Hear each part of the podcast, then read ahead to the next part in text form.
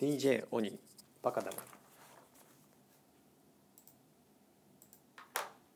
この番組はビジネス系のコンテンツを中心に独断と偏見で気になったものをピックアップします。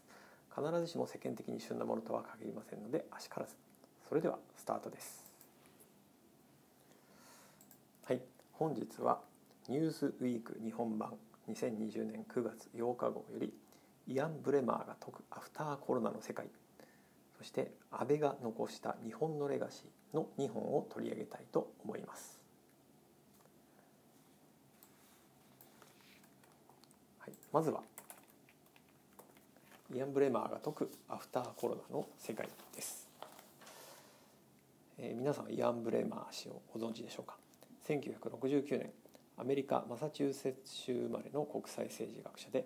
1998年に地政学的リスク分析を専門とするコンサルティング会社ユーラシアグループを設立しています。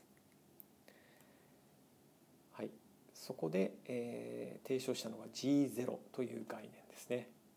G0、はい、これについて説明します。ユーラシアグループが2011年に発表した地政学的概念です。国際秩序形成におけるアメリカの主導的役割が低下していることから G7 を率いるアメリカのような主導国が不在の世界が到来し経済的効率性が失われる一方各地で深刻な対立が浮上することに警鐘を鳴らしています。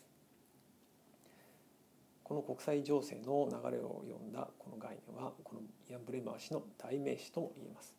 実際 G0 に関する書籍を2011年には発表していたと思います。この「ニューズウィーク」では、えー、ニューズウィークのコラムニストである全米最高の教授の一人ジョージタウン大学教授サム・ポトリッキオ教授によるロングインタビューです。まずイアン・ブレマー氏は G0 の世界がつまるところアメリカが国際社会での指導的な役割を放棄し結果としてアメリカの同盟諸国が分断され衰退するロシアがアメリカやヨーロッパを恨んで手段を選ばぬ復讐に走る一方台頭する中国がアメリカ的な基準や価値観社会制度を決して受け入れない世界を指しています。はい、ここでけ、まあ、この話の中でその国際秩序というのが重要な点になっていると思います。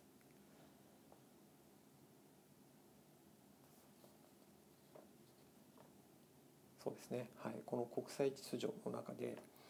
まあ、このまさにコロナ禍ですね。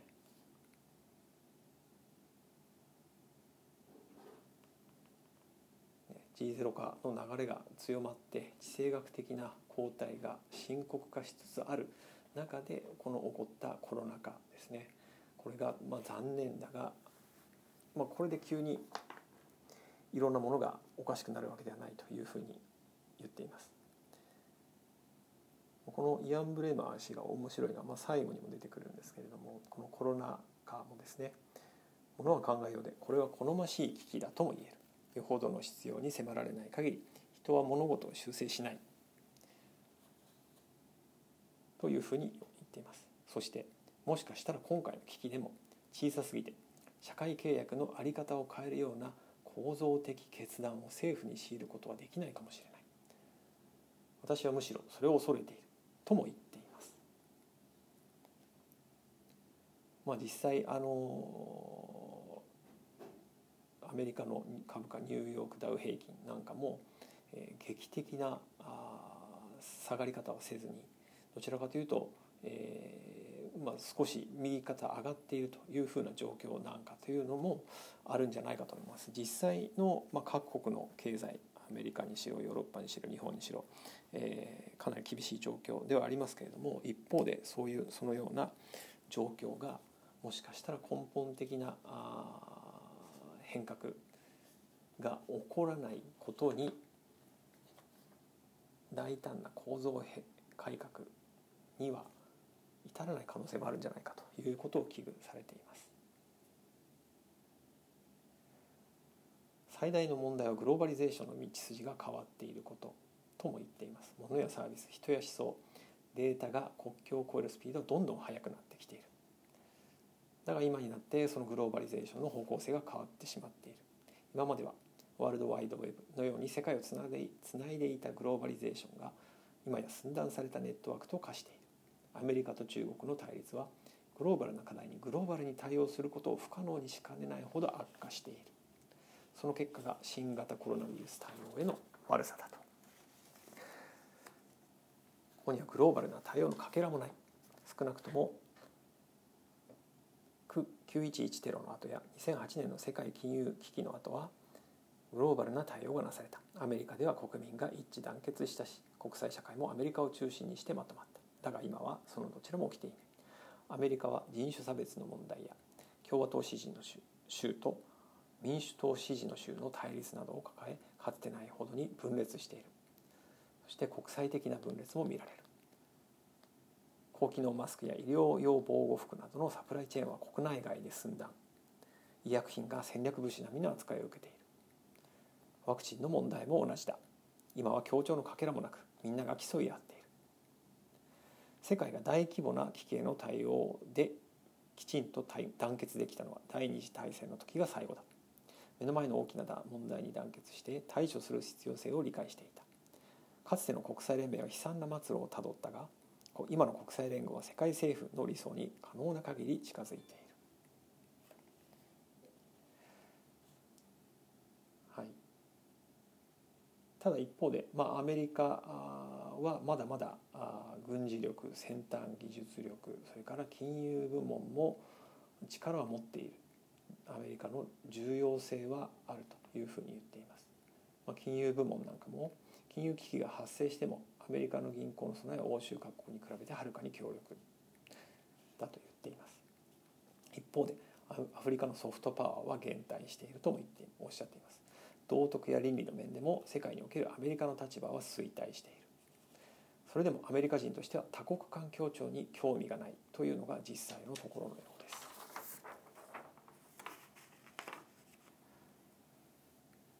まあ、だからといって中国が世界をリードすることになるとは考えていないようです。アメリカが手を結ぶのはオーストラリアやニュージーランド日本韓国イギリス欧州各国などとまあ大国と手を結んでいる対する中国は東南アジアサハラ砂漠以南のアフリカ東欧と中南米の最貧国の一部を味方につけているが超大国になれる保証はない。ということです。そんな中日本はど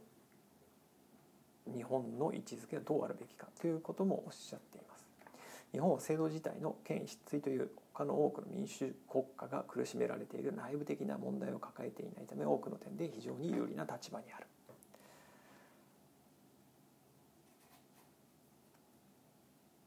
ただ、えー、日本は世界がこれまでよりずっと不安定になる中で全てを外国に頼らなければいけないのはウィークポイントだとも言っています。安全保障に関してはアメリカエネルギーやさまざまな商品についてはその他の国々に依存している。そして安倍前首相が、えー、インドの、えー、ナレンドラ・モディ首相と誰よりも最良といえる関係を築いたことはかなり先見の明があったということも言っています。そしてこれからの日本に必要なのはドイツやカナダなど規範やルールの設定に関心を持つ他国と一緒に世界をリードしていくことだというふうに言っています。AI の倫理問題気候変動の諸問題に対応するために必要とされる新たな制度づくりに励むこと。残念ながら日本はこうした問題で世界をリードしていないと言っています。最後に G0 の世界では最重要人物の多くは必ずしも従来の政府機関のリーダーではないかもしれない。特に政府機関の多くが構造改革を必要としているためだと。改革の要求は内部からではなく外部からもたらされる可能性が高い。そして最後にですね G0 世界はリスクや脆弱性脆弱性苦難がはるかに大きくなった時代だからこそ生まれるものであり多くの人はフラストレーションを抱いている。だが一方で新たな世界秩序の誕生を目の当たりにするチャンスでもあるとも言っています全体的な世界秩序とその秩序を支える制度それを支える価値観やイデオロギーは今作り上げられる必要がある。その世界秩序をもたらすアイディアは必ずしもアメリカだったりアメリカ人ではない可能性があるとも言っています。アフリカ出身者や女性が考え出すこともあるだろう。インドや中国日本から出てくる動きもあるはずだ。ワクワクするというふうに最後はインタビューを締められています、はい、そしてもう一つ。安倍が残した日本のレガシーという記事です。こちらは面白いですね、えー、元 CIA 工作員のこの「ニューズウィークのコラムニストグレン・カールさんが書いています。第二次大戦後の国際秩序すなわちルールに基づく国際システムを守りたいという世界中の人々で大きな損失だった安倍首相の辞任は。ねまあ、意外とこの安倍首相が日本の国益を追求するために国際的役割を拡大させルール重視の国際秩序を守ろうとしてきた。アメリカが国際的役割を縮小させることで生じる空白を埋め不安定化するアジアの安全保障環境に対応することをやってきたと。はい、でこの安倍さんは、えー、国益をどのように守るべきかについて日本国民の考え方をゆっくりと変容させ国民が容認する安全保障政策の範囲を広げてきた国際日本の安全保障政策を段階的にしかし着実に大きく転換させてきたことをこの記事の中では評価しています。